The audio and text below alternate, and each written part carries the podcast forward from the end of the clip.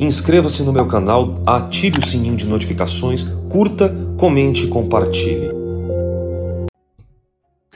Então participe, acesse os nossos canais e diga como você pode contribuir para esse mundo, para esse propósito de vida.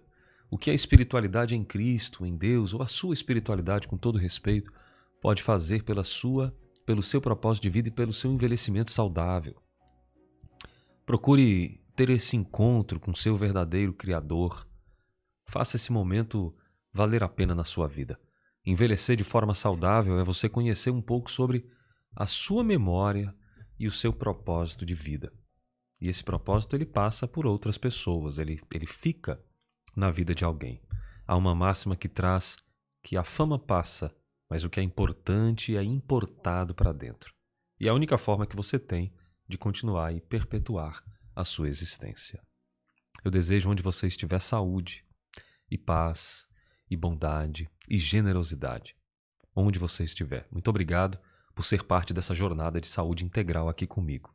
Vai ser uma honra conhecê-lo, estar na sua cidade, na sua região e, quem sabe, palestrar sobre temas que envolvem a saúde, que envolvem o envelhecimento saudável, a longevidade, que essa é a grande palavra que a gente quer falar agora no nosso próximo episódio aqui da nossa mentoria clínica. Paz e bem para você. Vamos em frente.